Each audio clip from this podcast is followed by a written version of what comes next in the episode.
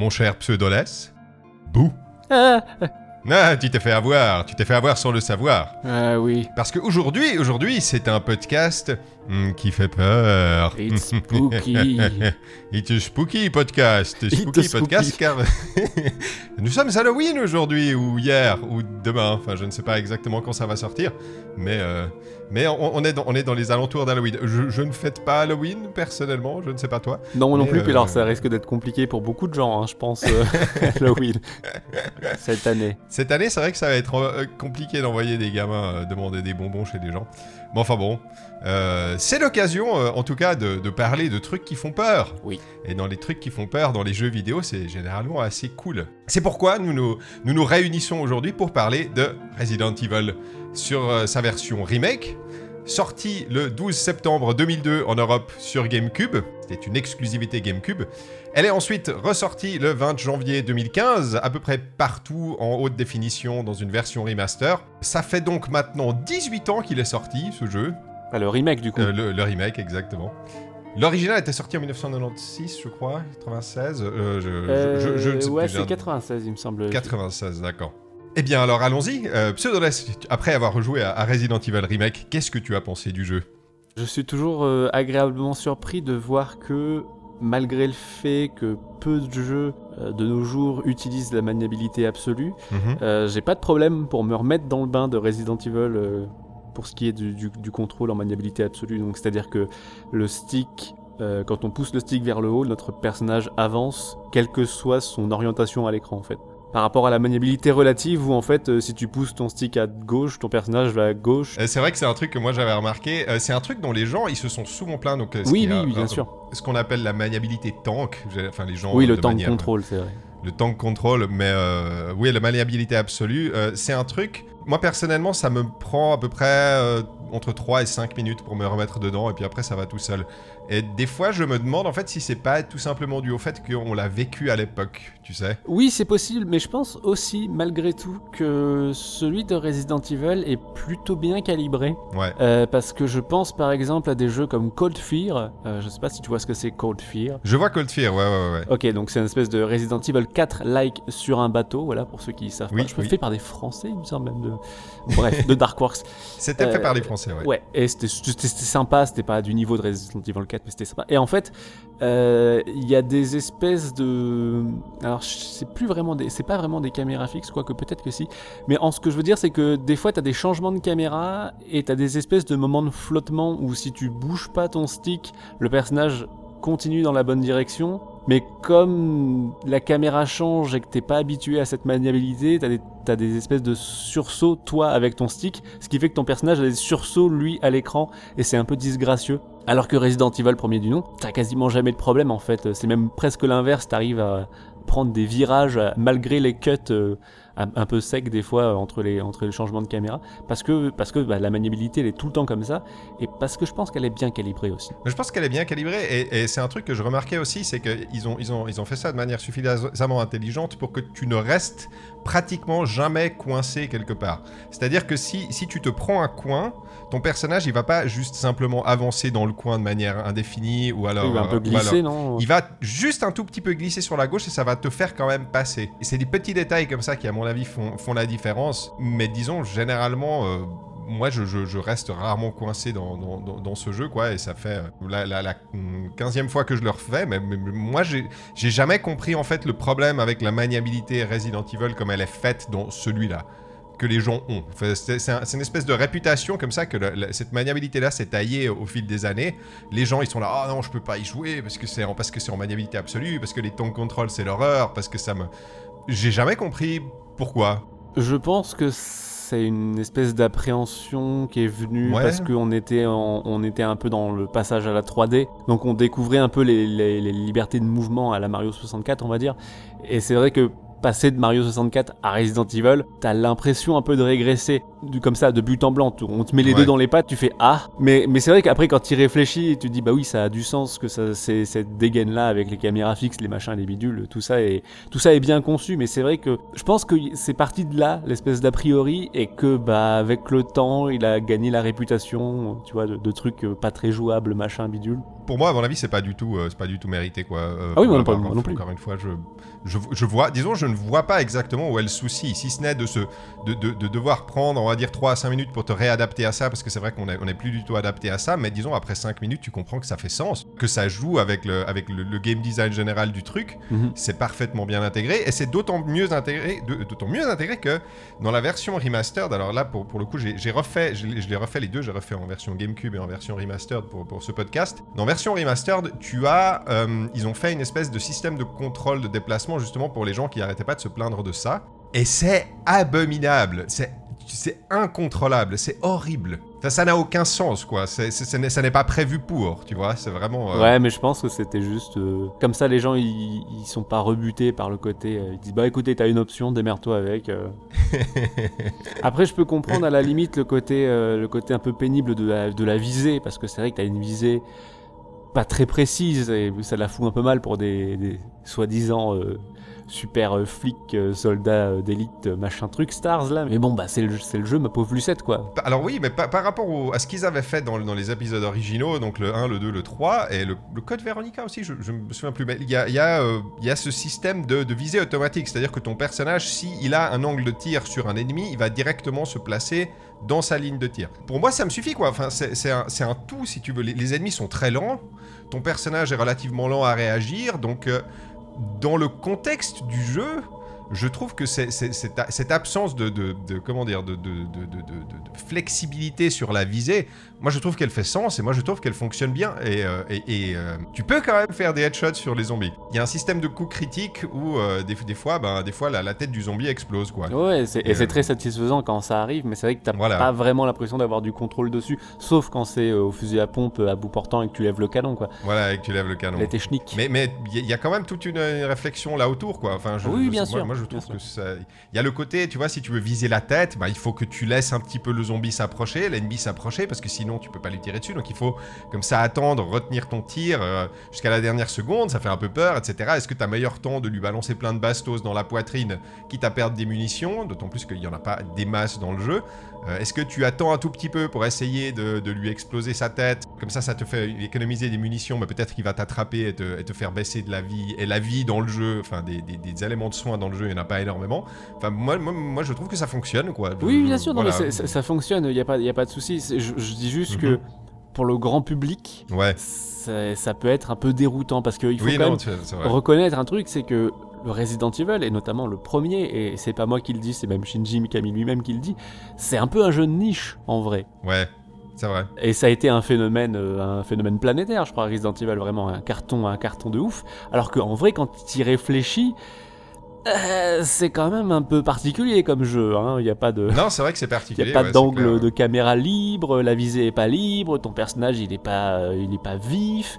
euh, Il y a des sauvegardes euh, avec des objets. Enfin, bon, C'est intéressant parce que mm, on, on- on a souvent, enfin c'est souvent, qu'on- c'est un jeu qui est très très connu, le, remake de Resident Evil, c'est un peu le truc que tout le monde connaît.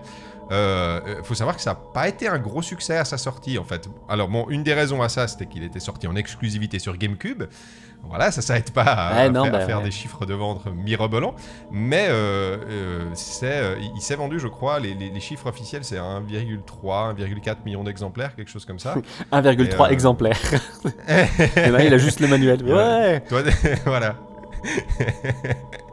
Et euh, ty- typiquement la version remastered par exemple, c'est beaucoup mieux vendu. Elle s'est vendue deux fois, deux fois plus que ça. Donc, euh, donc voilà, donc tant mieux euh, qu'il ait, pu, bah, ait pu trouver un second souffle et qu'il y ait des gens qui l'aient découvert dans sa version remastered, on va dire. Mais enfin, c'est voilà, c'est comme tu dis, c'est pas forcément jusqu'à jusqu'à Resident Evil 4, ça a toujours été un peu un truc de niche qui a eu du succès.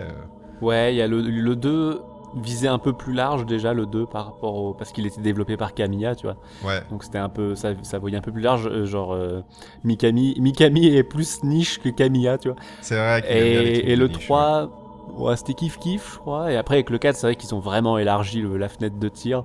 Euh, et Ouais. c'est à partir de là que la série, bon bah, elle a été euh, plus connue et qu'elle a un peu eu des petits, euh, des petits soucis.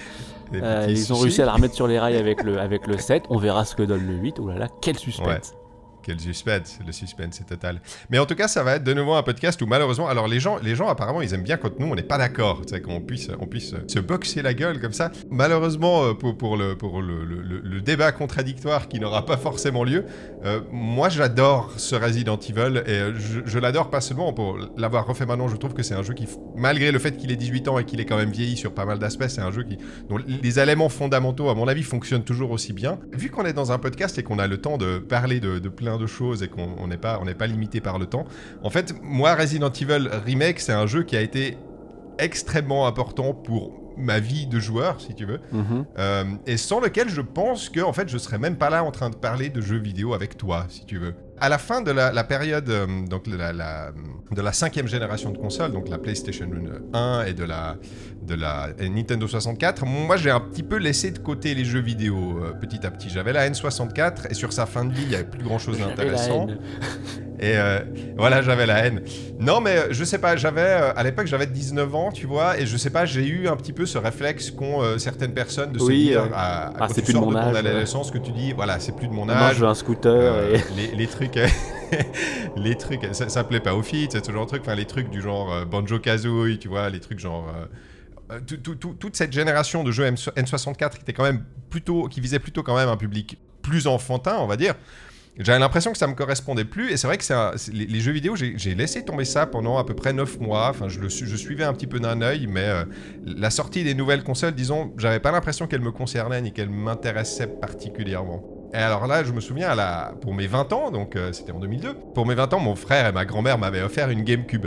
Et ils m'avaient offert une GameCube avec le jeu, un jeu qui s'appelle Die Hard Vendetta, auquel je suppose que tu n'as jamais joué, parce que c'est un très très mauvais FPS. C'est l'espèce de compile? Ah non, c'est pas la compile. Ah bah non, Non, c'est la compile, c'est teubé, jeu, moi. C'était une, c'était une exclusivité GameCube qu'ils avaient développée et qui était, euh, enfin, qui était moche, qui était pourri. Enfin, c'était vraiment pas bien, quoi.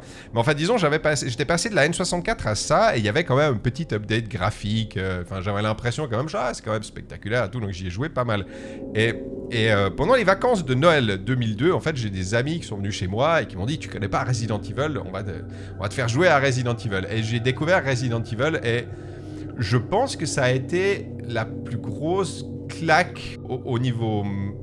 En fait, à tous les niveaux, quoi. Parce que quand tu passes de la N64 à Resident Evil, le remake, euh, au niveau visuel, niveau atmosphérique, niveau sensation, niveau ambition, la différence, elle est, elle est tellement gigantesque en fait que, bah, que c'est quelque chose que je ne revivrai probablement plus jamais quoi. Et on, on avait joué à ça euh, toute la soirée. On s'était arrivé, je me suis- on s'était arrêté. Ils étaient partis euh, à la résidence. Quand tu arrives à la résidence, parce que je voulais voir, ils m'avaient dit qu'il y avait des grosses araignées dedans et je voulais les voir. Alors je les avais vus, ils étaient rentrés à la maison. Et le lendemain, je me souviens, je m'étais levé et euh, il y avait personne dans la maison. Mais ma- famille n'était pas là. Donc j'étais tout seul toute la journée.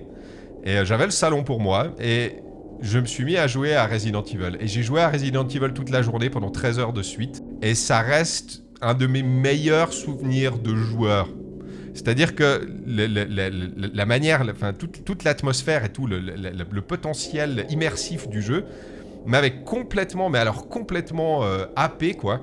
Et j'avais passé une, une journée absolument formidable à jouer à Resident Evil. En fait, je pense d'un côté, finalement, que si je continue à, à jouer à des jeux vidéo aujourd'hui et si je continue à trouver ça absolument fascinant, c'est parce qu'il y a une partie de moi qui se dit que peut-être un jour, de temps en temps, je vais peut-être revivre ce genre de, ce genre de moment, tu sais Mm, mm. ce genre de moment comme ça où, où tu es absolument subjugué partout. Et, et je pense que rétrospectivement, en fait, c'est le jeu qui m'a fait entrer dans euh, ma phase de joueur de jeux vidéo adulte. Ouais, je vois. Donc voilà, donc c'est un jeu qui pour moi, au niveau sentimental, euh, est très important, au niveau à, à tous les niveaux a été très très important. Et euh, donc c'est clair que j'ai des difficultés à, à en parler sans, être un petit peu envahi par la nostalgie quand même. Il y, a- tellement de, trucs, de, passages qui sont tellement bien dans ce jeu. Enfin, je, je, je sais pas, je trouve qu'il il fonctionne tellement bien. Typiquement, on parlait euh, avant des, angles, les angles de caméra, les caméras fixes. Pour ceux qui ont jamais joué au jeu, donc on ne peut pas, on n'a aucun contrôle sur la caméra, donc la maniabilité absolue. Et les caméras sont fixes dans toutes les salles. Quand on se déplace, les angles de caméra changent au fur et à mesure qu'on se déplace dans les pièces. Je, trouve que ce jeu est un chef-d'œuvre de mise en scène. La manière dont il est filmé, ça donne tellement de personnalité à absolument toutes les salles du manoir et de tous les environnements, en fait, beaucoup plus que si tu avais une caméra à l'épaule, par exemple. Je pense que le manoir, il serait pas du tout aussi iconique si ta caméra, elle était sur l'épaule. C'est extraordinaire. Tu as la caméra derrière une bougie qui reflète comme ça une espèce de projection sur un mur au loin. Et le mur, en fait, c'est un couloir et tu vois qu'il y a une salle, mais tu vois pas ce qu'il y a dans la salle. En fait, dans la salle, il y a un zombie juste à droite et tu le vois pas et tu il te saute dessus au moment où tu arrives parce que au moment où tu arrives dans la salle, ben, l'angle de caméra change et, vient sur le dessus et tu te rends compte qu'il est là et il te saute dessus. Enfin, il y a tellement de petits détails comme ça, de petits détails de mise en scène tout le temps, partout. Moi, je trouve ça génial. Voilà. Je me souviens aussi du couloir où il y a des zombies aux fenêtres et avec les éclairs, tu vois leurs ombres. Et tu vois leurs ombres, ouais. Ce qui est, ce qui est assez impressionnant, c'est que le, les cadrages restent globalement plus sages que Silent Hill, par exemple. Oui, c'est vrai, c'est vrai. Ça veut pas dire qu'ils sont pas bien, mais as, veux dire, dans Silent Hill, un des, un des plus connus, cette espèce de travelling assez tôt dans le jeu, là, euh, dans la première phase de cauchemar, mais tu le sais pas encore, et à la fin tu meurs et tu te réveilles dans le dîner. Il y a une espèce de travelling où tu descends des marches, et la caméra, elle est déjà un peu de travers, et elle se fait une espèce de rotation un peu bizarre vers la droite, et ça fait un truc très bizarre, un mouvement très bizarre. Donc il y a pas vraiment ça dans Resident Evil, c'est un peu plus, un peu plus sage comme dit. Mais euh, mais il y a quand même des cadrages qui sont vachement cool, et effectivement, je pense aussi que s'il y avait une caméra 3D classique, le manoir n'aurait pas trop la même gueule. Est-ce que des gens ont refait, euh, tu sais, euh, tout le monde refait des trucs sur Unreal Engine? Est-ce que des gens ont refait le manoir Spencer sur Unreal Engine 4 pour qu'on se rende compte qu'en fait c'est pas ouf, tu sais, en mode ah ouais. C'est pas ouf. C'est possible, ouais, c'est possible. Je sais pas, il ça doit peut-être exister euh, sur internet. Quelqu'un a dû faire ça. En tout cas, moi j'avais joué à, à Resident Evil 5 euh, ils avaient fait une Gold Edition où tu avais le DLC, où tu avais Chris et Jill qui, qui rentraient dans un, un, énième manoir. Oui, c'est vrai que tu as une scène dans le manoir, euh, une scène de combat qui est reprise quasiment à l'identique dans un des films, je crois. oui, voilà, ouais. Peut-être le cinquième film en plus, là, pour la blague. C'est là où ils avaient craqué, où ils, s'étaient. Ouais, t'as Wesker qui envoie ses lunettes au ralenti. C'était devenu Matrix, enfin, c'était n'importe quoi. Mais enfin, là, en tout cas, ils, ont, ils, ont, ils avaient fait un manoir plus ou moins dans le même style, comme ça. Et, euh, bah, bah, ça n'a aucun intérêt, quoi, parce que... Ouais, t'as pas le même cachet. Y a pas le même cachet. Je suis désolé, il y a plein de trucs qui me viennent en tête quand je parle de ce jeu. Tu sais, quand tu descends les escaliers dans le manoir, dans le, dans le petit jardin, tu dois descendre les escaliers pour, euh, pour, pour, descendre jusqu'à la cave où il y a un cercueil que tu dois libérer. Mhm. Il y a les petites flammes et tout qui. Voilà, il y a une petite flamme. Il y, a une, y a une caméra comme ça.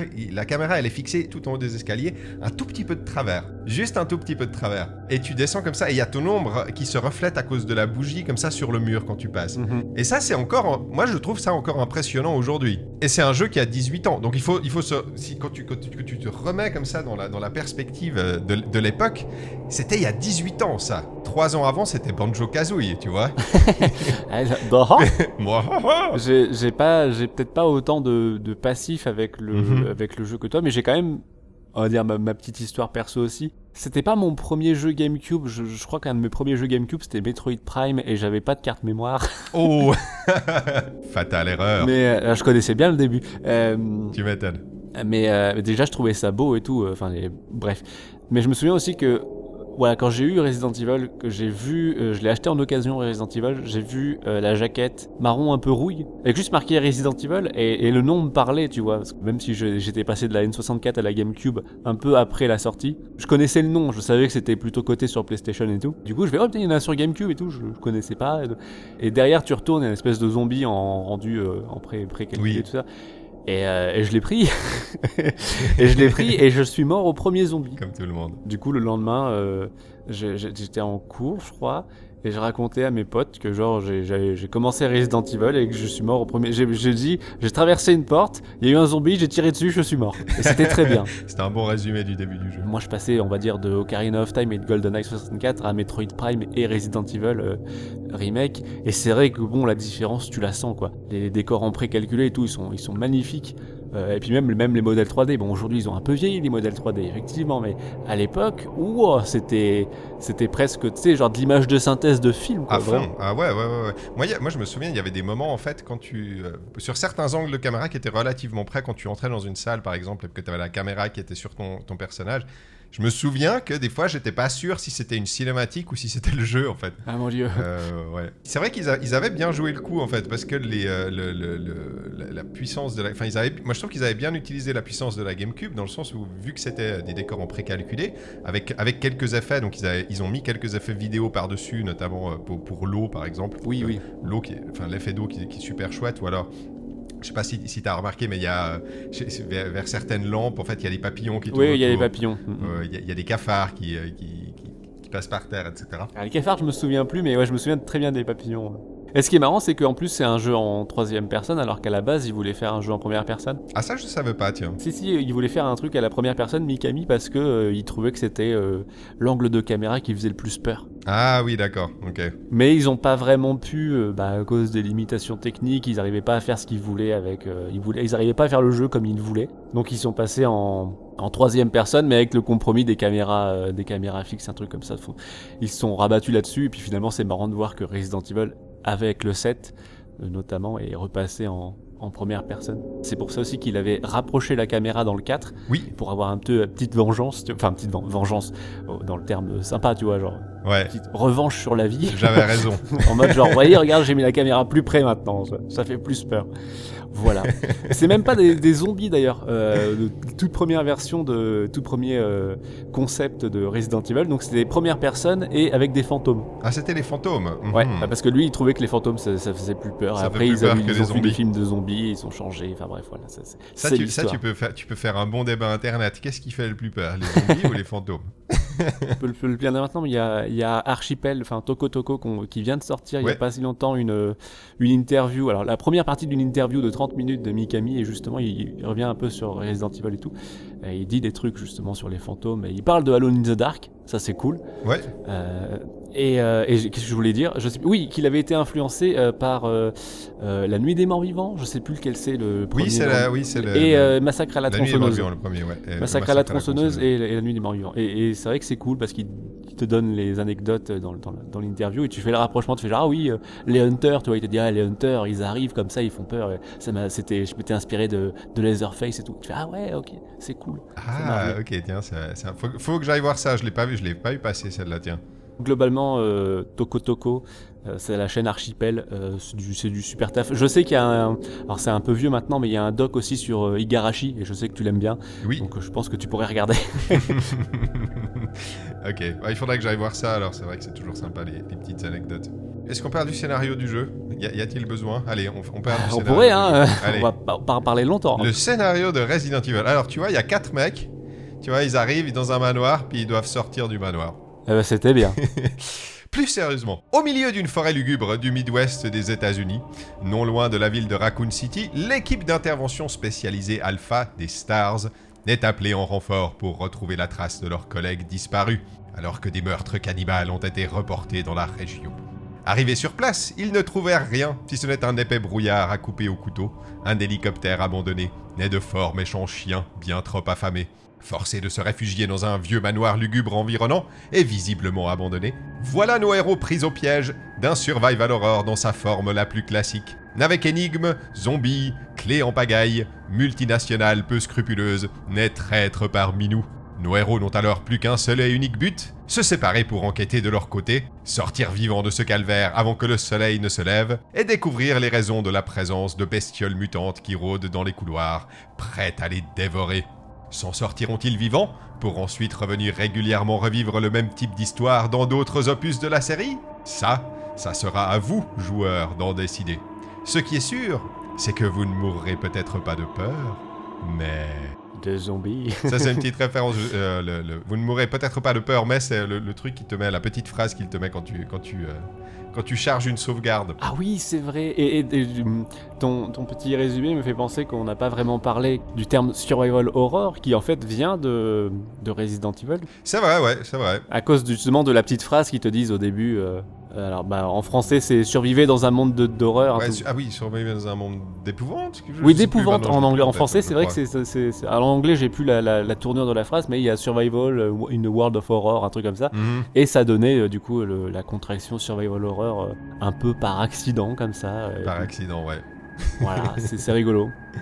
Le, le scénar du jeu, euh, bon alors dans les trucs qui ont vieilli, c'est clair que ben, le scénar du jeu quoi. Ouais, après, il a jamais vraiment été mis en avant non plus, quoi. Enfin, c'est pas, c'est pas un jeu narratif, euh, c'est pas un jeu Naughty Dog, euh, c'est pas The Last of Us, tu vois. genre, clairement pas. On va pas, on va pas explorer les, euh, les, tréfonds de la psyché de, la de- psyché des personnages de Chris Redfield.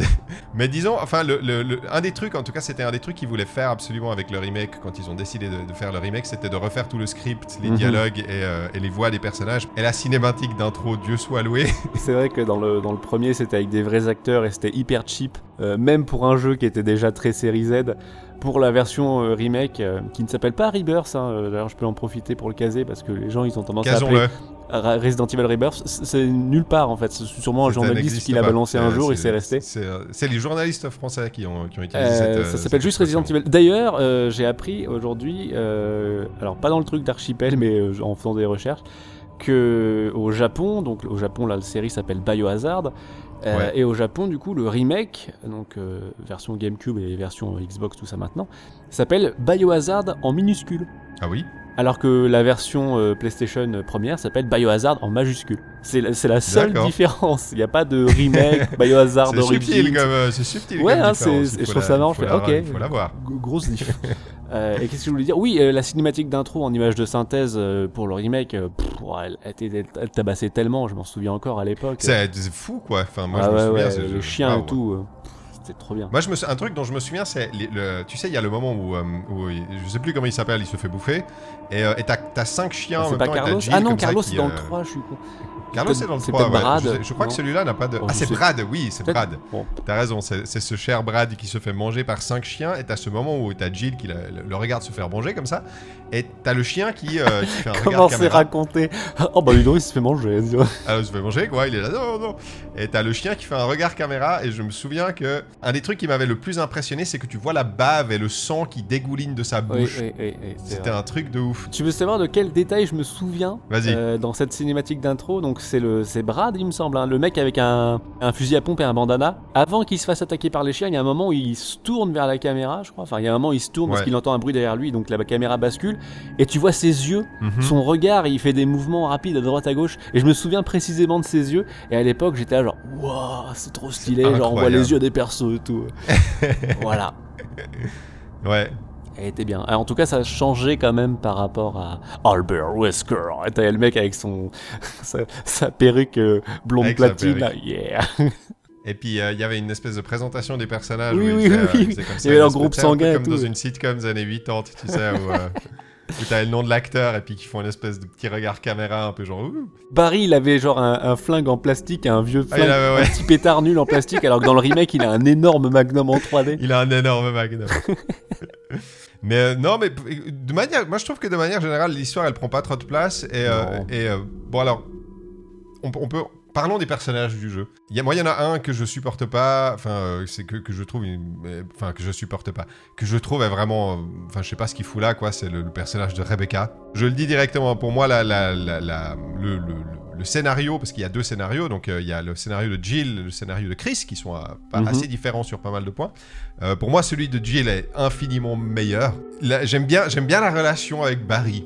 Voilà, Oui, je trouve oui. que c'est assez léger, mais ça fonctionne bien. Disons, c'est un bon fil conducteur sur plus, le, le genre, long- tout le long de l'aventure. Officiellement, c'est celle-là l'histoire canon, non? Puisque après, dans le 3, on la rejoue, donc enfin, j'en sais rien en fait. Mais alors, c'est là, là où, tu vois, c'est là où c'est une très très bonne question parce que dans Resident Evil 0, qui est pas bien et qui, qui est venu un peu foutre le bordel dans tout ça, ben tu joues Rebecca.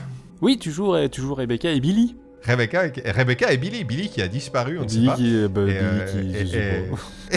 il, est, il, est, il est aux Bahamas maintenant. Il sirote des cocktails. maintenant, C'est fini maintenant pour lui. Terminer les- les singes zombies. combattre les zombies, il en a eu marre.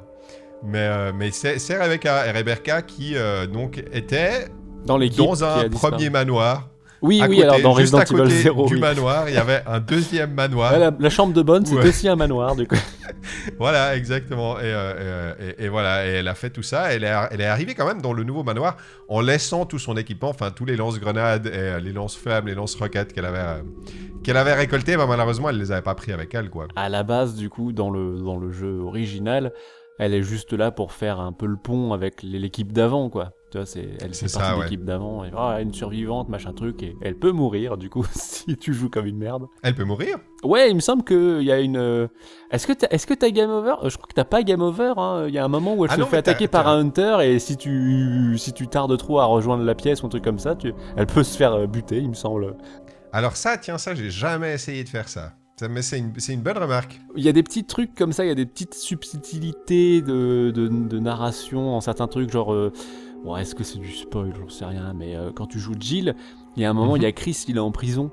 Tu, tu Oui. trouves Chris dans une prison, bah tu peux finir le jeu sans aller le libérer Voilà, il peut rester là et mourir. et t'es tout seul dans l'hélicoptère à la fin. genre, ah bah. Bon, Tant bah, pis pour voilà. Chris. Mais oui, euh, Ba- Barry peut mourir aussi. Oui, Barry Donc, peut mourir aussi, Tu, euh. peux, tu peux décider. D'ailleurs, ça, c'était un, un des trucs qui m'avait marqué aussi à l'époque. Ouais, c'était la ouais. première fois, je crois, qu'on me demandait dans un jeu vidéo, t'as 10 secondes pour décider si euh, ce type, tu sais pas très bien, euh, est-ce qu'il est gentil, est-ce qu'il est méchant. Ouais, parce qu'il y a plein de trucs où tu sais pas s'il est gentil, tu l'entends parler avec un autre cake, euh, Voilà. t'as des- et- t'as des doutes sur lui, tu vois. Et le jeu, mi- mine de rien, arrive plutôt bien, tu vois, à, à semer le doute, je trouve. Mine de rien, alors que bon, le scénario, voilà quoi, il est pas. Mais ça suffit, tu vois, trois parce que pattes ça un prend pas ouais, de ça place, suffit. Et donc, du coup, au moment, au moment fatidique où, euh, où il fait tomber son arme et tu la récupères, on te dit, eh, tu veux garder l'arme ou tu veux lui rendre? Et t'es là, ah, je sais pas, parce que le Magnum, il est gros quand même, tu vois, genre, pourrait être utile. Mais, euh, c'est vrai, et euh, en, fait, un, des trucs, c'est que euh, si tu sauves. Alors, en tout cas, dans, le- scénario de Jill, je crois que dans le scénario de Chris, c'est la même chose. Mais si tu sauves tout le monde, c'est-à-dire si tu vas sauver Chris et, et tu laisses la vie à Barry, ben, t'as la, entre guillemets, vraie fin du jeu, mais qui consiste à avoir ben, un boss fight supplémentaire à la fin, quoi. C'est quand même plus sympa. Euh, alors que si tu laisses crever les deux, donc si tu rends pas l'arme à Barry et que tu laisses Chris dans sa prison, bah t'as une espèce de fin un peu bizarre où euh, bah, bah tu, traverses tous les couloirs toute seule comme ça jusqu'à arriver dehors et puis le jeu se finit comme ça un petit peu. euh, T'es là, ah, c'est fini, ah bon, d'accord. Mais enfin, ça, ça donne moyen de, de le refaire plusieurs fois. Le jeu est, est pas mal axé rejouabilité, mine de rien. Oui, Euh, surtout le remake. Je crois que le jeu original déjà l'était un petit peu, mais les remakes a vraiment poussé le délire avec des espèces de d'objectifs de speedrunner. oui, voilà, ouais. peut dire ça comme ça parce que tu peux débloquer des. Alors je sais plus c'est quoi, un lance-roquette infini ou un super fusil infini si tu finis le jeu en moins d'une heure, hein, quelque chose comme ça. Ouais, Ce qui n'arrivera pas à votre première partie, hein, je vous rassure. mais, euh, mais voilà, c'est un, jeu d'horreur et à la fin on te dit Eh, tu veux un lance-roquette infini Euh, Finis le jeu en moins d'une heure. Et genre Ah bon Ok, bah je vais essayer. Et c'est là qu'on se rend compte que c'est un des trucs un peu sympa dans Resident Evil c'est que tu peux ne pas affronter les ennemis. Et ça c'est plutôt cool. Le remake pousse même le, le vice en, en ajoutant ce qu'ils appellent les, les Crimson Head. Euh, C'est-à-dire que si tu tues les zombies, mais que tu ne leur fais pas exploser la tête ou euh, que tu ne leur mets pas le feu euh, en utilisant de l'essence et un briquet, c'est-à-dire deux objets alors que t'as pas beaucoup de slots dans ton inventaire.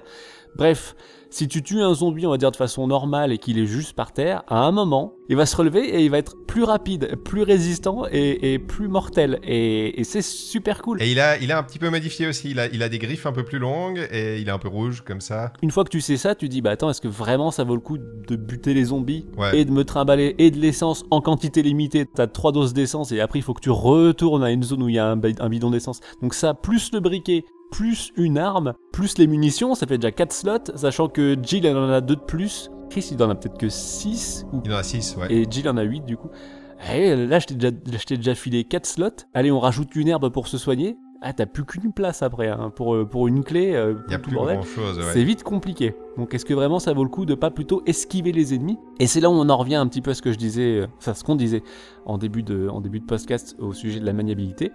Bah mine de rien, je trouve que c'est assez facile et même plutôt plaisant de slalomer entre les zombies alors Mhm. qu'on est en maniabilité absolue et que bah, le stick vers le haut sert juste à avancer qu'après tu fais juste des, des orientations un peu comme ça. Ça marche bien en fait je trouve. Ouais, ouais, ouais, il y a, y, a y a plein de fois en fait.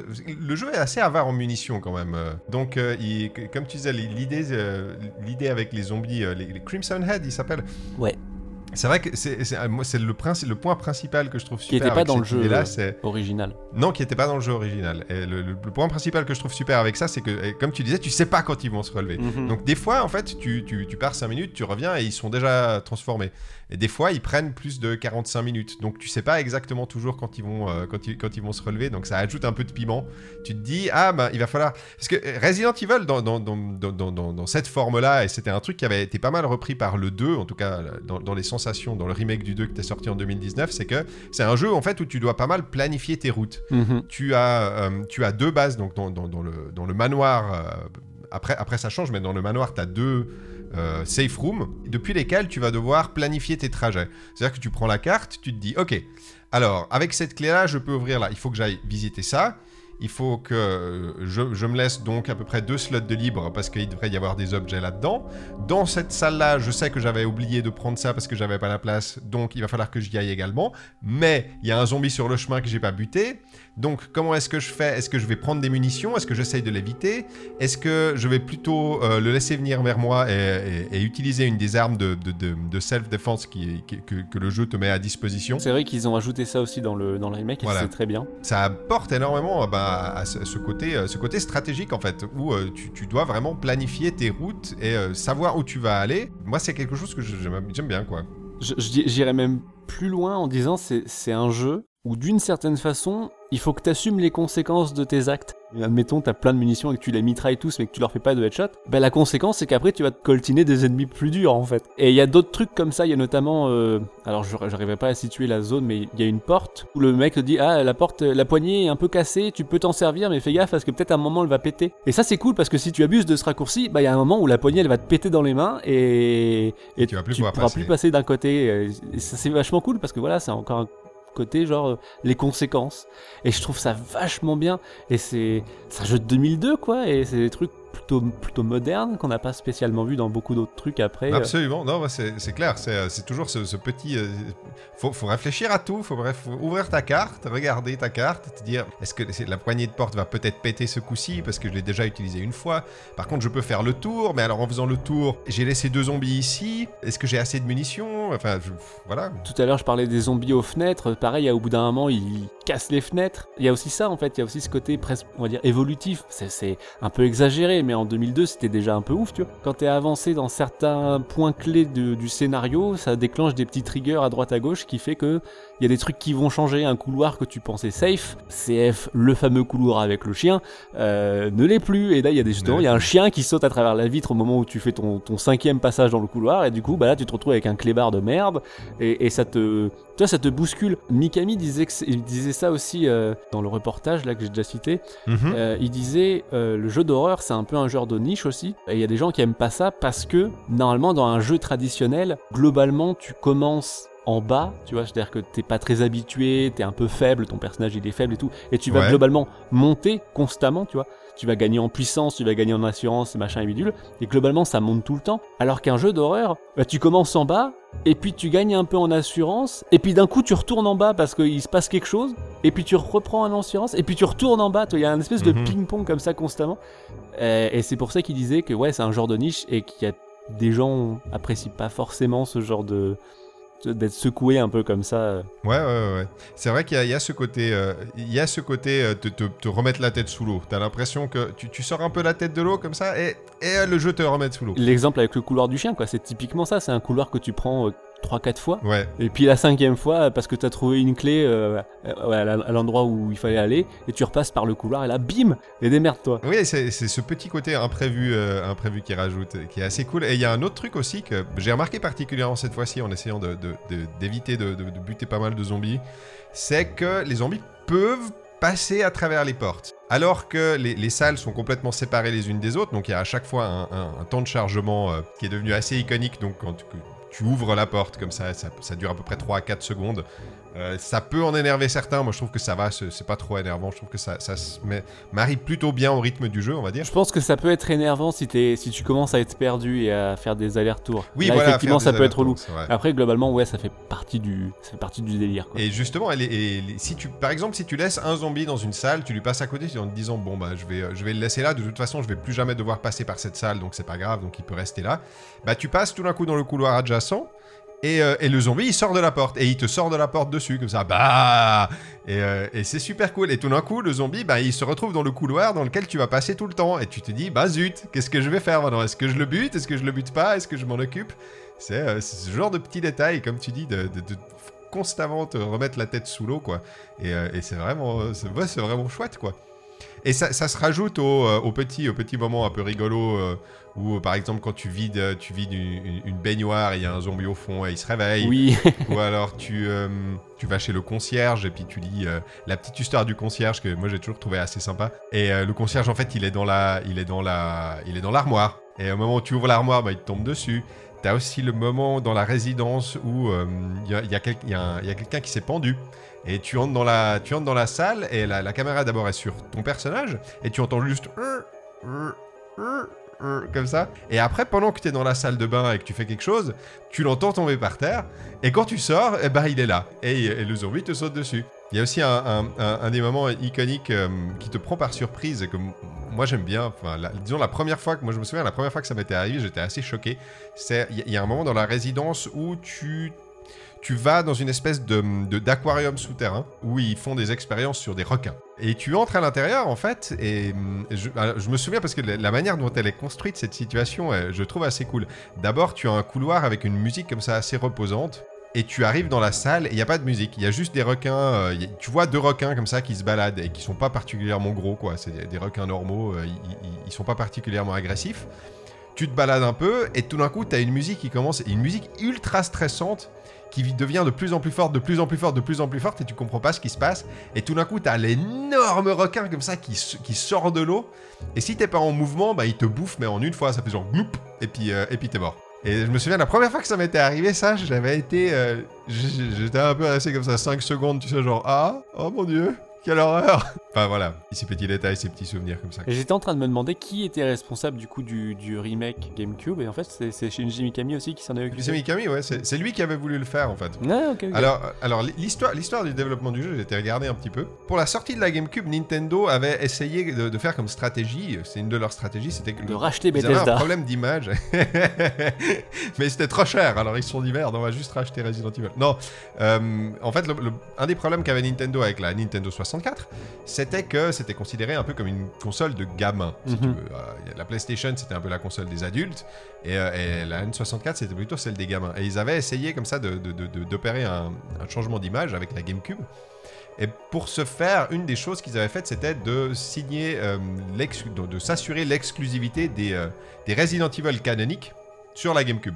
Ils ont tous été portés, le 2, le 3, le Code Veronica. Ils ont fait 0 aussi, qui est, bon, moi j'aime pas. Et puis en fait, ils devaient porter le 1, et euh, Mikami avait dit non, euh, le 1, en fait, le problème c'est que moi je trouve qu'il a trop vieilli, donc euh, c'est lui qui a proposé de faire un remake. Il a dit, euh, je veux faire un remake de ça, ça, ça va pas, on peut pas le sortir de, de, de- de cette manière-là. Et il y avait aussi des trucs qu'il n'avait pas pu mettre à la base dedans. Hmm. Et il s'est dit que c'était la, la- la- C'était l'occasion. Le bon moment pour. C'était l'occasion, quoi. Ouais, c'est c'est presque une, enfin c'est une énorme director's cut quoi. C'est alors pour moi, alors je, sais- je sais pas ce que t'en penses, mais je trouve que c'est vraiment euh, l'exemple du remake réussi. Oui, oui, c'est ce que je voulais. Euh, J'étais en train d'y penser. voilà. Je me disais, il faudra le dire après quoi. C'est, c'est vraiment, c'est le remake qui se fout pas de ta gueule. Ah, il se faut pas Parce ta qu'il gueule, le ajoute remake, énormément. On a dit oui, les graphismes ils sont plus beaux et tout, mais il ajoute aussi euh, pas mal de pièces. Il a changé, il me semble, certaines énigmes. Euh, Il a, pour que il a les... changé les énigmes, il a- pour que voilà, les- gens qui en fait, connaissent- qui connaissent l'original Voilà. so- soient quand même surpris. Mhm. Euh, il, a, il a rajouté toute la toute l'histoire, tu sais, toute l'histoire avec Lisa. Avec Lisa Trevor, ouais. euh, Ça, je crois que c'était pas dans l'original. Non, non, ça y était pas. Elle, elle- elle est pas si dangereuse que ça, Lisa, en fait. Tu peux facilement Ouais, mais il y, a des- contourner. il y a des zones où elle te suit vraiment, je crois, et comme elle a, Oui, elle a oui, une espèce de, de râle immonde avec ses Voilà, chaînes, c'est ça. Avec ses chaînes. En plus, elle marche tout doucement, mais tu sais qu'elle marche, tu, tu l'entends, t'entends ses chaînes et Voilà. tout. ça. C'est ça, en fait, c'est qu'elle a une présence pression. qui est hyper intimidante, Lisa, Mhm, en fait, dans le, dans le jeu. Je crois qu'elle a les mains attachées à une espèce de, de grosse menotte, et en fait, elle les traîne par terre comme ça, et ça fait... Et tu l'entends comme ça de loin. Il y a un truc qu'on n'a pas dit aussi, enfin c'est pareil, ça c'est un machin, j'ai l'impression que ça s'est un petit peu perdu, encore que peut-être dans le Resident Evil 7 c'était encore un peu là, je crois. Mais le, le coup de- d'observer les objets en 3D, moi je sais qu'à Ouais. l'époque je trouvais ça un peu ouf, tu vois. Tu chopes une clé et tu fais genre oh putain c'est quoi cette clé, j'en sais rien et tout, et en fait il faut que tu la- l'observes et que tu la retournes et tu fais ah il y a une épée derrière donc c'est la clé épée, tu fais ah Donc, super la la clé épée c'était ouais. là-bas que j'en avais besoin. Et il y a plein de trucs comme ça où il faut que tu tournes des boîtes et des trucs, des machins pour trouver des interrupteurs et tout. Voilà. C'est plutôt cool, je trouve ça plutôt Des cool. énigmes, voilà, ça, ça fait des, des- des énigmes à l'intérieur du, du- du système d'inventaire. Mhm, j'aime mhm. bien, j'aime bien. Il y a un jeu qui l'a fait aussi, c'était euh, Eternal Darkness. Alors je crois qu'il y a ça dans, Euh, dans Tomb Raider 2013 aussi, vite fait. Ah aussi, voilà. Enfin, euh, c'est même pas vraiment des énigmes, c'est juste qu'il y a des infos bonus sur certains objets que tu ramasses et puis il faut les tourner. Ah d'accord, ok. pour un jeu Ouais. de 2002, c'était plutôt chouette quand même. Ouais, c'était bah, c'était bien. Il y, a, il y a un puzzle où tu dois appuyer sur des boutons pour ouvrir une boîte. Mhm. Mais rien que le fait de tu trouves une boîte, tu dois d'abord observer la boîte. Euh, Pour regarder qu'il y a un, pour trouver qu'il y a un bouton dessus, euh, tu dois appuyer sur le bouton pour ouvrir et à l'intérieur il y a un objet. Je sais pas, je trouve ça sympa. Ouais, alors que d'habitude, dans, les, dans la plupart des jeux, t'as une, t'as une description de l'objet, tu vois, tu fais genre, ah, bah, c'est, ça l'objet, c'est une boîte mauve euh, avec des ornures, tu fais, ok, cool. Alors que là, tu, tu la vois, tu vois, c'est super, tu peux la tourner et tout. Après, il y a quand même quelques petits problèmes dans, dans l'inventaire, enfin, notamment le fait que tu puisses euh, pas.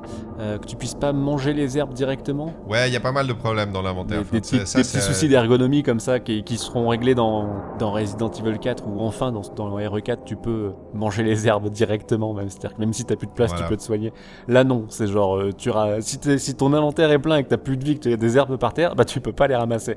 Et en plus je crois que tu peux pas jeter les objets, tu, tu peux pas les poser. Non, tu peux pas les. C'était justement un peu la nouveauté de, de RE0, c'est-à-dire tu peux poser Ouais, les tu peux objets. Poser les objets par terre. Euh, donc là, t'étais un peu dans la merde, fallait que tu retournes à un coffre pour revenir.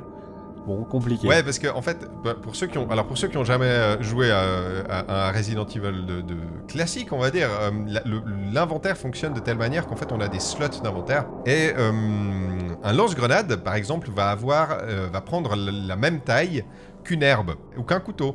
Voilà, ça c'est la logique de Resident Evil. Et, euh, et si tu mélanges deux herbes, elles vont prendre un, un- un slot d'inventaire. Mhm. Si tu as deux herbes séparément comme ça, elles vont prendre deux slots. Si tu les mélanges, elles vont plus en prendre qu'un seul. Et si tu as une grenade, ça va prendre un slot d'inventaire. Si tu as 50 grenades, ça va prendre un slot d'inventaire. Voilà, il y, y a des règles un peu particulières qui font pas forcément sens d'un point de vue physique, on va dire. Il me semble que les munitions, elles ont un nombre limité quand même. Je crois que les balles de flingue, c'est genre 15. Tu peux avoir 15 balles de flingue et après, ça, ça prend un autre slot, il me semble. Ah non, non, non, non, non, tu peux en avoir plus. Non, les balles de flingue, tu peux en avoir plus. Ça, c'est sûr. Ouais, ouais, je suis sûr. Dans celui-là, en tout cas, oui. Ah bon, ok. Peut-être que dans le 0, ils avaient modifié ça. Mais après, bah, c'est un truc que dans le zéro. Ouais, bah, c'est un truc que le Resident Evil 4 avait bien. euh, fa- faudra qu'on fasse un. On va pas trop parler de Resident Evil 4 parce qu'il faudra qu'on le fasse une fois. Mais c'était un truc que Resident Evil 4 avait bien fa- fait avec son système d'inventaire, avec la mallette. Enfin bref. oui, oui, oui. Mais donc voilà.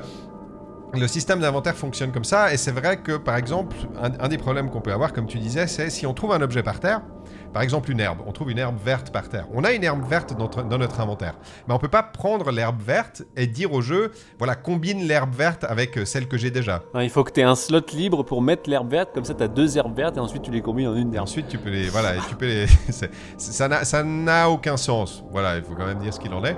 Euh, on on s'habitue, disons, à l'inventaire, à, à la manière dont il fonctionne. Ça fait un peu partie intégrante du, du design du jeu, quoi. euh, de- D'avoir des restrictions, de devoir planifier tes routes, de- d'avoir un inventaire limité.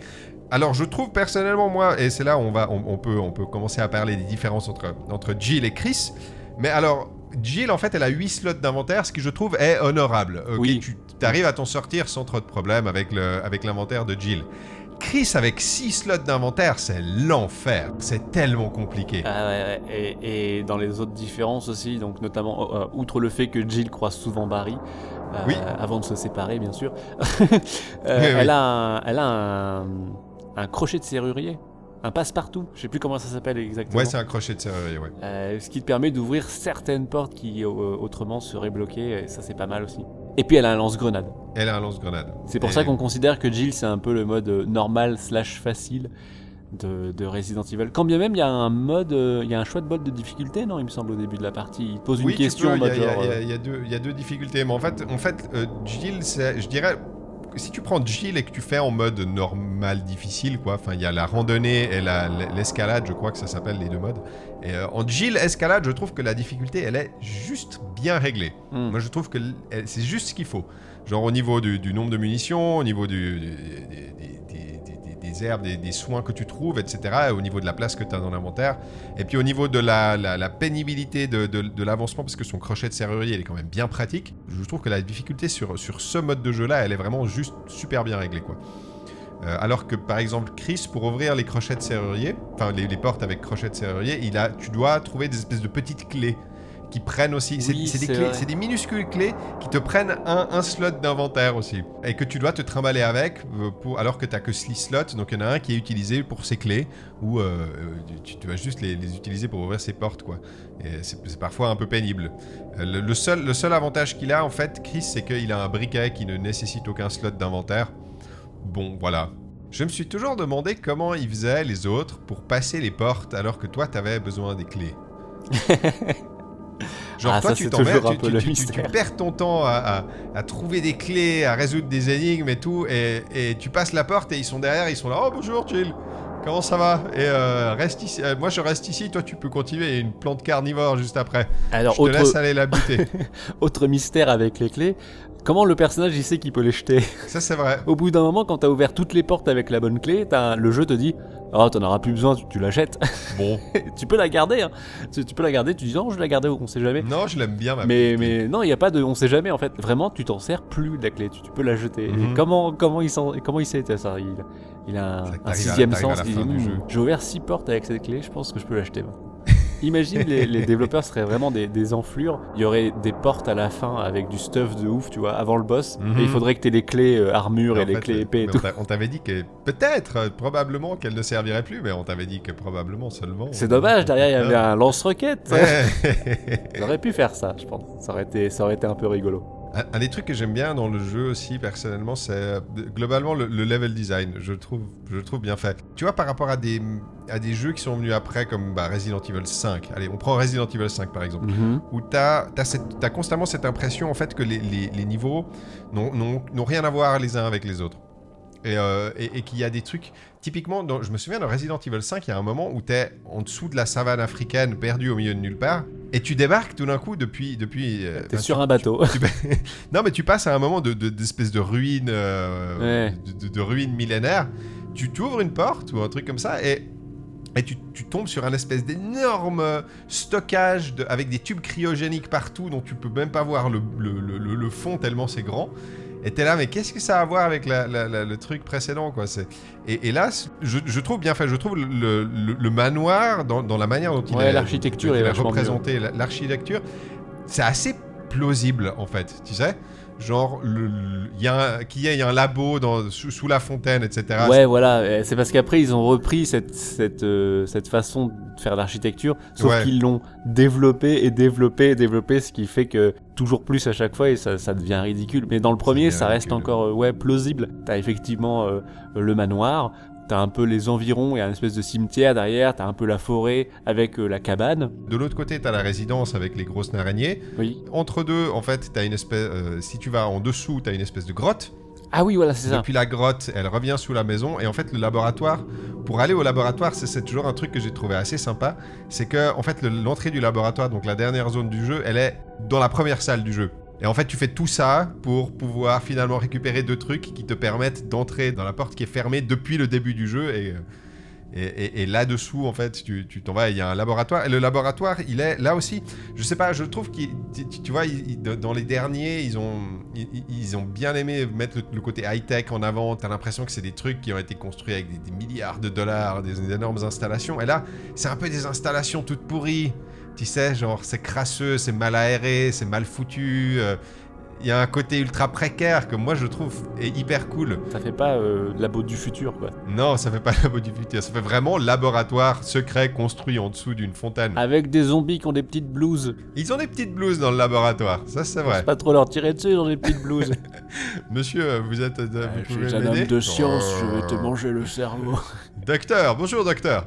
Euh, J'ai un peu mal à l'épaule. Euh, Docteur, Arrêtez que faites-vous? Dans le, dans le laboratoire aussi, il y a un ennemi que, il y a un ennemi qu'on n'a jamais retrouvé dans un autre Resident Evil. Ouais, je, je, même- je sais même pas c'est quoi son nom officiel. je crois que c'est la chimère. Ouais, moi je l'appelais le tas de merde. s'appelle la chimère. Le Il ressemblait un peu à rien. quand même. C'est un très bon nom pour, ce, pour, ce, pour cette saloperie d'ennemi.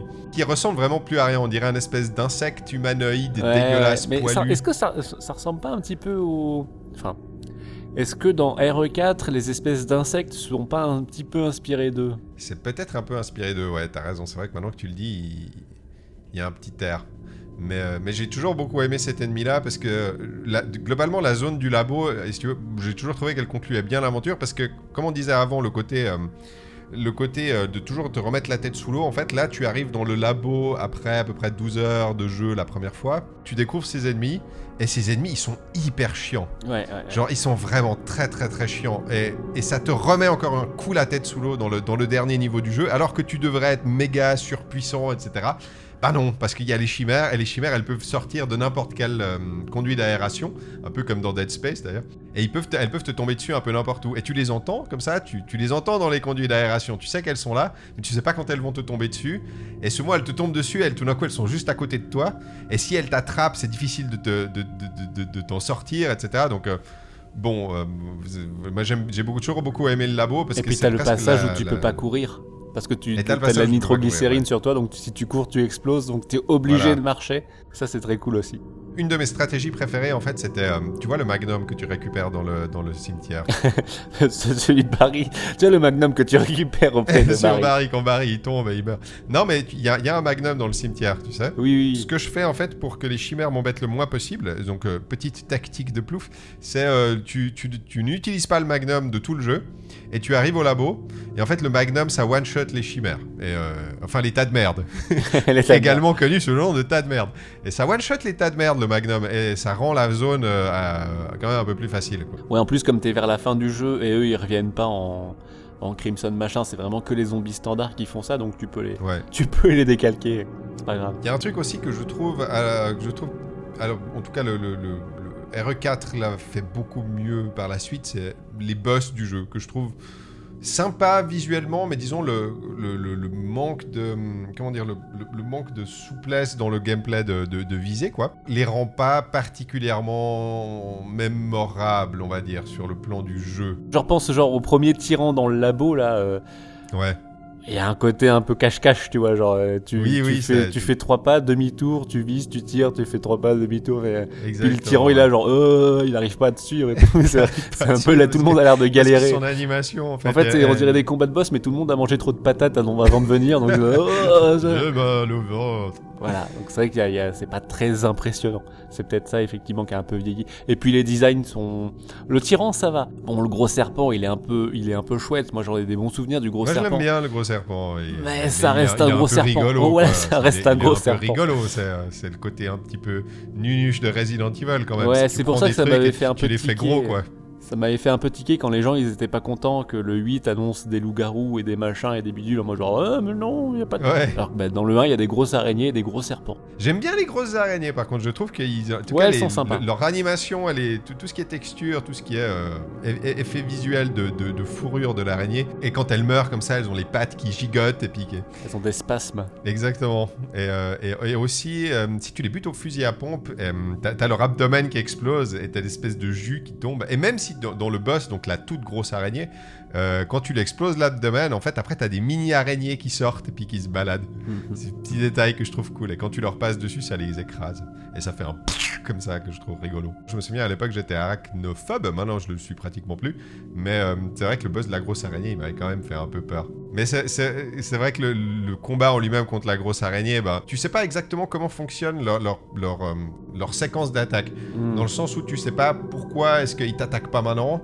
Euh, pourquoi est-ce qu'il t'attaque après? Pourquoi est-ce que des fois tu euh, entres dans la salle de boss, le, le boss commence et il t'attaque tout de suite Des fois il t'attaque pas, il vient juste vers toi comme ça et il tourne autour un peu comme ça. T'as le temps de lui, lui foutre euh, 4-5 grenades dans la gueule et il meurt tout de suite sans t'avoir fait le moindre dégât. C'est vrai que des fois ça rend les, les combats de boss un petit peu... euh, ouais, un peu... bon, ouais, vite expédié et pas forcément intéressant. Oui, très impressionnant. intéressant, C'est pas le plus intéressant, je pense, du jeu. Non, clairement pas. Donc, euh, on l'a dit, c'est un jeu qui a été euh, réalisé par Shinji Mikami, qui avait déjà réalisé l'original. Est-ce qu'on parle de Mikami? L'heure est-il venue de, de parler un peu de Mikami? Bah, à l'époque Euh, de Resident Evil, il sortait de Goof Troop et de Aladdin. Et il est passé sur Resident Evil. Et il paraît, alors il paraît que c'était, c'est ce qu'il avait dit, euh, c'était qu'en gros, le système qu'il avait développé pour Goof Troop, il l'avait réutilisé dans Resident Evil. J'ai jamais joué à Goof Troop, mais j'aimerais beaucoup euh, y jouer pour voir si, euh, si c'est alors vrai. là, là, tout de suite, tu vois, j'ai j'ai pas assez joué à Goof Troop et j'ai pas Voilà. assez de souvenirs précis pour voir vraiment à quoi il fait référence. Exactement, moi aussi. J'avais lu ça une fois, j'étais là, ah ouais, t'es sérieux Ah C'est ouais, ça qui t'a inspiré ouais. ok. Peut-être le système de pousser des caisses, je sais pas. euh, Peut-être ça, ouais. Peut-être le système d'énigmes ou de progression. Il y a peut-être un truc un peu similaire, c'est possible.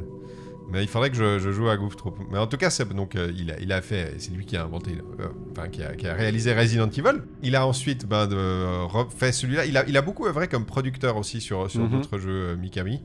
Il a toujours eu une fonction pas mal, euh, on va dire, de, de- de- de formateur aussi. Il a toujours bien aimé former des gens, des plus jeunes. Ouais, bah c'est juste qu'il refait le même pattern que qu'il a vécu lui-même avec euh, Voilà. avec son mentor euh, Tokuro Fujiwara Exactement. et encore aujourd'hui. Donc fait. ensuite, il a, il a été- et encore aujourd'hui, ouais, il continue avec ben, Nikumi Nakamura, maintenant qui est parti. ouais, et puis qui est parti, mais il a fait à peu près la même chose, quoi. comment s'appelait le monsieur qui a fait Evil Within 2 du coup? Deux, il s'appelle. C'était pas Johannes quelque chose Mais ouais, John Johannes. John voilà. Johannes, voilà. En plus, facile à retenir. Voilà, il a, il a fait la même chose. Ouais. Donc Mikami, il a fait, donc il a fait ce Resident Evil là, euh, qui s'est pas particulièrement bien vendu. Ensuite, il a fait euh, PN03, qui alors pour le coup est un des jeux qu'il a réalisé qui a eu la moins bonne, euh, le moins bon accueil critique et commercial. Il faut toujours que je le fasse. Il est dans mon armoire, mais je l'ai jamais, je l'ai jamais tenté le PN03. Bah, c'est c'est sympa, Mais- mais tu, tu, enfin, Tu fais vite le tour. C'est, euh, enfin, c'est presque un proto de Vanquish, tu vois. Enfin, Oui, oui. tu sens qu'avec. Vanquish, il a vraiment concrétisé un peu les, ces, ces trucs qu'il voulait faire Je avec comprends. PN03. Mais voilà, c'est, enfin, Mikami, il a pas fait de mauvais jeux globalement. Bah, il a, peut-être Dino Crisis. Moi, j'ai pas assez joué Ah, pour pouvoir juger. Ça va. Enfin, je veux dire, que je va, pense je que tu crois. vois, genre PN03, c'est son plus mauvais.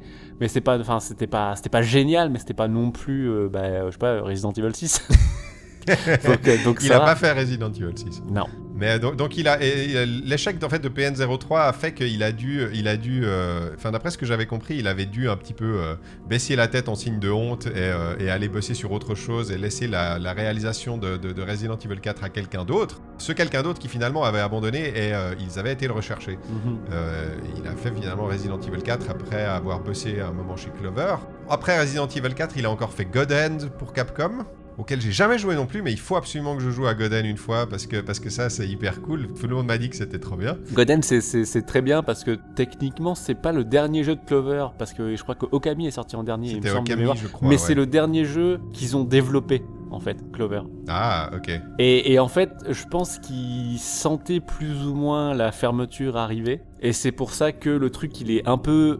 On va pas dire rushé, mais il est pas autant polish, tu vois, qu'ils auraient pu le faire. Oui. Euh, T'as des problèmes de caméra, elle, elle passe à travers les murs et tout. Enfin, je veux dire, Ouais. et des problèmes comme ça. Et mais en même temps, du coup, ils se sont lâchés sur plein de trucs et ça donne ce côté vraiment hyper débridé et un peu un peu boitilleux sur certains plans techniques. Mais il y a ce côté en mode genre baroud d'honneur, en mode euh, on va fermer, Oui. on s'en fout, on, On fait un fout. gorilla catcher, on fait des trucs, euh, bas les steaks. Vraiment. Godel, c'est super bien. C'est très dur, mais c'est très très bien. Voilà, pardon, je te laisse reprendre. Donc oui, euh, donc, non mais oui, euh, très bien. Donc après, après Godin, à la fermeture de Clover, Mikami est, est un de ceux qui a fondé Platinum Games en 2007, je crois que c'était. Et il a encore réalisé Vanquish, puis ensuite il a ouvert Tango Gameworks, son propre studio, euh, dans lequel il bosse toujours comme producteur. Son dernier jeu qu'il a réalisé, et je pense le dernier jeu qu'il va réaliser dans sa carrière, c'était donc Evil Within 1, euh, que moi j'ai vraiment beaucoup, beaucoup, beaucoup aimé. Depuis, il officie plutôt comme producteur et comme formateur euh, sur Evil Within 2 et puis bientôt sur... euh, comment il s'appelle le jeu qu'il développe? Tokyo Ghostwire. Tokyo Ghostwire, oui voilà. Donc euh, moi c'est quelqu'un que enfin, moi j'ai beaucoup toujours beaucoup aimé ces jeux à Mikami. Je trouve qu'il y a une espèce de rigueur euh, dans, dans, dans, dans- dans les bah, tu, tu vois typiquement on parlait des petits détails, tu vois les petits détails du- Mhm. des zombies qui reviennent à la vie mais on sait jamais quand. C'est c'est assez typique de, de, de ce qu'il fait en fait. Et il a, il a une capacité, moi je trouve, euh, souvent à, à- à- à- à réussir à embellir des situations et à te proposer vraiment énormément de, de situations différentes euh, avec les mécaniques. Disons, il y a une espèce de rigueur dans le fait de, te- de ne jamais te proposer la même chose jusqu'à la fin que j'ai toujours trouvé assez cool. C'est un des trucs qui fait que, que j'aime bien. j'aime généralement bien ces jeux, quoi. Après, dans ton inventaire, là, t'as vraiment parlé des jeux qu'il a développés, mais il a quand même filé un coup de main Voilà. sur Killer 7, euh, Oui. non négligeable, et il a aussi participé à euh, Shadows of the Damned de Grasshopper Manufacture, Ah oui, c'est vrai. Le- Je l'oublie celui-là. le, le second meilleur euh, Resident Evil 4 après, euh, après Dead Space. C'est la version un peu, un peu grindhouse, euh, euh. Ouais, c'était pas trop mal le Shadows of the Ouais, Damned, ouais, c'est sympa. Quand je réfléchis, parce que les- Mikami est assez connu pour avoir des, euh, des jeux dont. euh, Enfin, il se soucie souvent pas beaucoup des scénars, en fait. Non, non, non, ouais. Non, c'est... Mais par contre, quand il se soucie des scénars, euh, c'est quand il a quand même coécrit euh, Killer 7. Donc bon, euh, niveau, niveau écriture, euh, c'est quand même c'est quand même pas rien du tout Killer 7 quoi. Je pense qu'il a surtout aidé à canaliser Koichi Suda qui, euh, qui avait l'air de partir dans tous les sens parce que je tiens quand même à le rappeler, Killer 7 là, on a je crois qu'on a 30% du scénario qui avait été Oui, c'est vrai ouais, il- et le truc est déjà colossal. le truc est déjà monstrueux et, et déjà assez difficile à comprendre mais euh, bah, c'est aussi- autant un bon ouais, il est un bon directeur, il est bon producteur, et il est bon formateur. donc, Ouais, euh, je pense voilà, qu'il est, il est bon directeur. hum, J'ai quand même l'impression qu'il est pas étouffant. Tu vois, c'est pas un producteur qui a l'air de vouloir mettre son grain de sel sur absolument tous les trucs. En mode genre, non, on fait ça comme ça, on fait ça comme ça, Ouais. on fait ça comme ça. J'ai l'impression, en tout cas, c'est l'impression qu'il me donne, que c'est un, un producteur un, un- un peu cool. C'est-à-dire que, tu vois, genre, si, si t'as des questions ou si t'as des, des interrogations sur quel truc faire ou pas faire, tu peux aller le voir et, et il va te répondre. Mais il va pas venir vers toi pour te dire euh, alors ça va? Alors t'avances? T'as fini? Ça Tu l'as fait ça? Et ça tu l'as fait? Tu l'as- Mon truc, tu l'as fait mon truc? T'as pas fait mon truc? Euh, Je pense. C'est, je me trompe peut-être, hein, mais non, je, je pense, je, je le perçois vraiment comme ça, comme. euh, Exigeant mais sympa, ouais. Ouais, ah, je- j'imagine mal avoir tort là-dessus. L'histoire euh, a l'air de me donner raison. Il a refilé les rênes de RE2 à Camilla. Ouais. Il a refilé euh, Evil Within 2 à, à Johannes. Euh, il avait filé Tokyo Ghostwire à, à Nakamura. Enfin, il a, il a pas l'air d'être très mégalo le mec. Hein, euh, genre. Non, ça a pas l'air d'être son truc. C'est vrai qu'il a, il, il aime pas trop. euh, Bah, tu vois, typiquement, il, il, il a pas l'air d'aimer particulièrement être au, au centre, enfin, au, au centre de l'attention. Un, un petit détail, un petit détail à la con, mais euh, dans les génériques de fin de ces jeux, si tu regardes. euh, pour Resident Evil 4, je ne sais plus, mais par exemple pour celui-là, son nom, il apparaît tout à la fin du, du, du- C'est possible, du, ouais. du générique. Voilà, petit, petit, dé- petit détail. C'est peut-être que c'est juste du hasard et lui, il a eu aucune incidence là-dessus, mais enfin, c'est euh, c'est intéressant, quoi. Et Aujourd'hui, il, a, il approche de la soixantaine, il me semble. Ouais, ouais, Je maintenant pense il va rester, il va rester sensei. encore un peu. Il a la petite barbe. il va rester, je pense, euh, producteur un peu, un peu sage euh, dans tous les sens du terme. Ouais, je pense aussi. Il a, il a, l'air- il a l'air de se plaire à, filer les, les rênes à des, à des plus jeunes. Bah, il a dit dernièrement, je l'ai vu dans un interview, il a dit que pour lui, un game designer, il atteint son pic pendant sa trentaine. Euh, parce que c'est là où tu as encore plus d'énergie, tu as suffisamment d'expérience pour savoir ce que tu fais, mais tu as encore suffisamment de jeunesse pour tenter des trucs de fou. C'est là où tu es, le meilleur. Et, euh, euh, je pense que c'est aussi pour ça qu'il s'est retiré un petit peu de la réalisation et qu'il fait de la production maintenant plutôt et de, et de la formation. Quoi. Il avait 39 ans à l'âge de Resident Evil 4, quoi. C'était vraiment, tu vois, il, il estimait lui-même être, euh, tu vois, atteindre la fin de son, de son pic de, Ouais. d'efficacité, créativité, le ratio. Euh, bah Après, il a fait, il a fait Vanquish et Evil Within oui, bien sûr, bien sûr, bien, bah, bien sûr. Bah, c'est, mais c'est Mikami, ouais. Mais, euh, mais ouais, ouais, je...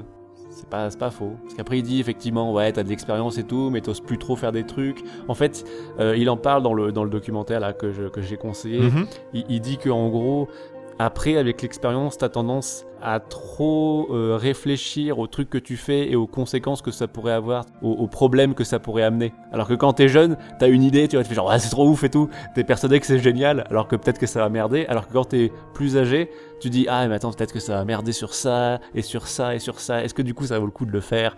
Ouais. Et, et c'est vrai que c'est- pas bête son truc, c'est intéressant de ce point de vue. Je, je re-recommande euh, le documentaire. Oui, bah ouais, ouais, je, je vais aller la voir, j'avais même pas vu. Alors que d'habitude, je regarde les trucs de Toko Toko. Euh, là, je l'ai pas vu celui-là. Comment j'ai fait pour la louper, je ne sais pas. Donc voilà, pour Mikami, un des personnages les plus importants du jeu vidéo japonais, euh, d'à peu près de la même génération que, que Kojima, par exemple, pour ne mais citer pas le même lui. tempérament. Enfin, pas le même tempérament, non, c'est c'est des gens assez différents, ouais. C'est des gens assez, différents, euh, un petit peu plus âgés que Hideki Kamiya. Enfin bref, c'est quelqu'un c'est quelqu'un d'important, quoi. C'est quelqu'un qui, a qui aura, alors pour le coup, vraiment laissé son empreinte sur le, sur le jeu vidéo, à mon avis, disons. Mhm. Euh, pas forcément dans le côté succès commercial, mais disons, euh, bah on, le redit, quoi. C'est un- c'est quelqu'un qui aime bien les jeux de niche. Ouais, je pense su- succès d'estime et, et même respect, je pense respect et des joueurs et des gens dans la profession, les gens qui ont travaillé avec lui et tout, je pense que le mec, le mec pèse. Le mec pèse, ouais. Parce que si tu regardes dans toute sa ludographie, c'est vrai que c'est tout le temps des jeux, des jeux plutôt de niche, quoi, qui, où il a à chaque Mhm, fois. mhm. Puis plutôt des risques, PN03, Resident Evil, Vanquish, euh, God End. Enfin, c'est des. euh, mis à part peut-être que le plus mainstream, entre guillemets, qu'il ait fait, c'est Resident Evil 4, mais c'est parce que. Bah, on le lui a plutôt demandé de faire mainstream. En gros, il était plus ou moins, c'était plus ou moins le but de Resident Evil 4, en fait. Sinon, j'ai retenu dans les noms de, de- de- des, gens qui ont fait le jeu euh, une certaine Naoki Katakai que je ne connaissais pas. mais qui est la lead artiste et qui a été également la lead artiste sur euh, les backgrounds de Camille. En fait, c'est marrant parce que tu vois qu'elle a suivi, elle, a suivi Mikami en fait euh, tout, le long de la carrière. Donc, elle a bossé sur les backgrounds de Camille. Elle a bossé je crois qu'elle a bossé sur Resident Evil 4, mais il faudrait que je vérifie. Ensuite, elle a fait toute la, elle est lead artiste sur Vanquish. Euh, elle a bossé sur Bayonetta et elle est lead artiste aussi sur Evil Within. D'accord, ouais, Et effectivement. puis depuis, depuis, alors je sais pas si elle a arrêté ou si elle a été faire autre chose, mais depuis je n'ai plus vu aucun crédit nulle part, donc euh, voilà. Pour, le, pour, pour la petite anecdote, c'est c'est toujours marrant de voir les, les, les, les personnes qui ont comme ça suivi le réalisateur euh, tout au long de la carrière, que les réalisateurs comme ça gardent plus ou moins près de, près de lui parce que c'est des gens de confiance et qu'il aime bien travailler avec. Et puis sinon, à la composition, on a un certain euh, Shusaku Ushiyama, qui alors pour le coup, lui, est resté chez Capcom, est toujours chez Capcom maintenant, mais il s'est euh, occupé d'énormément de- d'épisodes de Resident Evil. Il a fait le 0, il a fait Resident Evil 4, il a fait De- Devil May Cry 4 aussi pour la composition, et puis c'est lui qui a composé aussi euh, le, Resident Evil 2, la musique et, l'atmosphère pour Resident Evil 2, donc le, remake qui est sorti en 2019 et qui était aussi extrêmement bien réussi. Donc, donc voilà, voilà, encore un autre nom à retenir. Juste un petit mot au passage sur le remaster, parce que c'est vrai que j'ai fait, j'ai fait les deux versions, donc j'ai Oui. fait la version remaster et la version GameCube. Donc, euh, bah, euh, si vous avez, disons sur une télévision cathodique, je trouve que le jeu, euh, le jeu original sur GameCube, moi qui ai encore une télévision cathodique, j'aime beaucoup le grain qu'il a. Ça te donne parfois une espèce de, de qualité un petit peu, ça donne un petit peu le côté VHS. Pas pourri, mais tu sais, le, grain un peu pas, super, super net et tout. Et je trouve que ça, ça donne un côté un petit peu sale qui, moi, je trouve, fonctionne bien. Maintenant, dans le remaster, ils ont bien. Je trouve qu'ils ont vraiment bien réussi à, à nettoyer, les, à nettoyer, euh, à nettoyer les, les backgrounds et puis à refaire les, les modèles 3D, Mhm. refaire les textures des modèles 3D. C'est joli et ça tourne en 60 FPS, qui est assez cool. Ah, des zombies, des zombies tout lents en 60 FPS. C'est t'as vu un folie. peu comme je suis fluide? Ouais, ouais. Mais il y a. Alors, j'avais juste remarqué qu'il y a un endroit dans le jeu où je trouve qu'ils n'ont pas réussi particulièrement Ah. bien à nettoyer les, à nettoyer les, les décors. C'est dans toute la zone de, de la résidence en dessous, dans les. euh, Ah, les dans- espèces dans de catacombes la- là, enfin les... Ah, pas, pas forcément les catacombes, mais euh, dans le- le- l'aquarium à tout Ah ça, oui, le- ok. tout- toute cette partie-là. D'accord. Euh, c'est pas, pas très net, il y a un grain qui est un peu moche, et bah, dès que tu as de la HD en fait, et que tu vois, Hmm. tu vois un grain un peu pas très net, ça, se- ça se remarque. bien, c'est pas, pas dramatique du tout. Oui, hein, non. C'est juste sur ce passage-là, disons, ça, ça fonctionne un peu moins bien. Mais autrement, globalement, le, le- le remaster est de bonne facture. Enfin, je- voilà. Ouais, et en plus il se trouve pas cher, je crois. hein. Il est souvent en promo, j'ai l'impression. Il risque même d'être en promo pour Halloween, là. Il risque d'avoir des promos sur Steam, sur les trucs machin partout. Le machin, il va être à 10 balles. Il va être à 10 balles, à 10 balles, 5, 10 balles, tu le Ouais, trouves. En plus, en bundle avec Limite, moi je vais peut-être le reprendre 0. si je le vois à 10 balles pour faire. On sait jamais. C'est jamais pour faire des captures. Ouais, là, ouais. si genre le... En plus, tu peux avoir Resident Evil 0 avec, qui est souvent Mm. jeune. Et genre, prends Resident Evil 0. non. tu joues 5 minutes pour te rendre compte que c'est nul, et puis voilà. Juste avant de conclure, le dernier petit détail que je trouve hyper cool dans le jeu, parce qu'on est dans les petits détails qui sont. euh, qu'on a parlé beaucoup des petits détails qui étaient cool, c'est la cassette vidéo de Kenneth. J'adore ce détail. Oui, oh là là, mais cette espèce de fusil de Chekhov euh, chelou là. Exactement. Dans le jeu, pour expliquer, le premier, le premier zombie qu'on rencontre, il est en train de manger quelqu'un. Et ce quelqu'un s'appelle Kenneth. Et sur Kenneth, on retrouve une cassette vidéo. Une cassette vidéo qui nécessite un magnétoscope pour être lue. Et c'est un truc qu'on oublie complètement pendant tout le jeu. Et tout d'un coup, à la fin, genre à 30 minutes, 1 heure du, dernier boss, tu croises un magnétoscope et on te dit Hé, tu te souviens la, la cassette de Kenneth? Puis t'es là, ah oui, c'est vrai, je me souviens. Et tu la lis et c'est dégueulasse. Genre, moi, je me souviens, ça m'avait choqué à l'époque parce que c'est vraiment. euh, il est là. Et t'as le sang qui, qui, Oui, qui tu le vois, tu le sur vois la tirer caméra. dessus, je et crois, tu- et puis tu vois le zombie qui avance et tout. Bonjour. Voilà. Et ça fait ça donne le côté caméra à l'épaule et tu vois le zombie qui le mange et la cassette. Bah c'est du fan et footage. là, hein. oh C'est- C'est littéralement voilà, du c'est fan le, footage. du fan footage. Et, et j'ai toujours trouvé ce détail hyper cool. Mieux que dans RE7. oui, bah, parce que tu peux pas, en fait, tu peux pas gagner, tu peux pas tuer le zombie Oui, dans le fan footage. C'était tellement con ça dans Resident Evil 7. Mais je peux pas avoir perdu, c'est une cassette vidéo qui a été préenregistrée. Je... tu t'es fait attraper. Tu as perdu. Ah, bravo, tu as gagné. Et donc tu te fais attraper. T'es un genre quoi? Pas compris ta logique. Avant de passer à la conclusion, j'ai toujours trouvé ce détail hyper sympa, quoi. Donc, euh, il est il est l'heure de conclure. Ça fait euh, une heure et demie qu'on parle de Resident Evil. Oui. Donc, 18 ans après sa sortie, qu'est-ce qu'on va retenir euh, Qu'est-ce qu'on va retenir de Resident Evil? Pseudolas, vas-y, on commence par toi. Bah déjà, on va retenir euh, un des piliers du survival horror, avec évidemment Alone in the Dark, euh, même Sweet Home si vraiment on veut être dans les trucs pointilleux, mais en même temps, bah, le terme survival horror est arrivé avec Resident Evil, donc ils le sont un peu rétroactivement. Et sinon, pour ce qui est du remake euh, en tant que tel, bah on va retenir qu'est-ce que c'est un vrai remake. Il aura fallu attendre RE2, je pense, avant d'avoir un remake aussi euh, aussi ambitieux et aussi embouti, parce que ouais, on avait dit que par exemple euh, RE2 et RE3 étaient aussi sortis sur GameCube. vous attendez pas au même niveau de qualité, hein.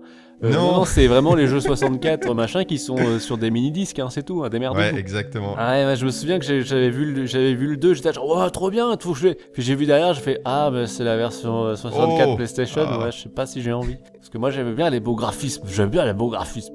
C'était quand même bien les beaux graphismes. Il y, en a qu'un seul que j'avais trouvé qui tenait à peu près la route, c'était le Code Veronica. oui, oui, le Code Veronica, c'est. Moi, je le trouve pas si bien que ça, mais enfin bon. Donc du coup, est-ce qu'on recommande aux gens de jouer à Resident Evil, surtout en cette période euh, proche d'Halloween? Oui, moi, moi, oui, moi, moi ça reste un jeu que je recommanderais toujours. Je, me fous, de, je me fous de, quoi que ce soit. Bah, comme je l'ai dit, je, je suis pas forcément très objectif sur le jeu, mais je m'en fous. Euh, ça, ça m'arrive rarement, mais c'est un jeu avec lequel j'ai une relation très sentimentale, malgré ses quelques faiblesses et, euh, et son design un peu daté dans certains, certains aspects. C'est un jeu que je trouve toujours aussi malin dans plein d'autres aspects. C'est un jeu qui vraiment euh, fait tout ce qu'il peut euh, pour, te faire peur et pour te mettre dans des situations qui est toujours un imprévu, que tu sois toujours un petit peu euh, jamais très sûr de toi, jamais très sûr de ce que tu vas rencontrer, même en le connaissant par cœur, même en l'ayant fait 15 fois, je me laisse toujours surprendre parfois par, par, Resident Evil. C'est un jeu que je trouve visuellement au niveau de la mise en scène, au niveau, niveau de, l'atmosphère qui c'est juste excellent quoi je, ne sais, pas trop quoi dire et je le répète une nouvelle fois mais si jamais vous souhaitez faire le jeu, ce que vous devriez, ce que je vous recommande de faire, prenez la campagne de Jill Valentine parce que bah, elle est meilleure, quoi. C'est euh, juste, c'est mieux designé, c'est moins frustrant. Et puis vous aurez une chouette relation avec Barry. Vous allez bien aimer Barry avec son gros magnum. Moi, ce que je retiendrai, c'est que euh, malgré le fait que ce soit un classique et que ce soit un jeu qui soit extrêmement connu, euh, ça reste un jeu qui n'a pas forcément très bien marché, en tout cas dans sa version remake. Ça reste un jeu de niche en fait, et euh, c'est assez représentatif du survival horror de manière générale. C'est quand même, moi c'est un genre que j'adore. Souvent quand tu aimes beaucoup les jeux vidéo et les jeux, les jeux solo, etc. Euh, c'est des, genres que tu adores, le, survival horror, mais ça reste des jeux qui sont très niches. C'est pas très grand public en fait finalement. Mhm. Mhm. Tu sais que les films aussi ont ont aidé à populariser la licence. Ah oui, tu penses? Ah oui, oui, oui, Ah bah, à, partir, avec, euh, à partir de RE4, euh, RE5 et 6, et dans le sillage, il y avait les films. Les films ont, grandement aidé à, faire connaître le... Eh oui, c'est terrible. C'est pour ça, je pense que Resident Evil 6 ressemble à un film Resident Evil.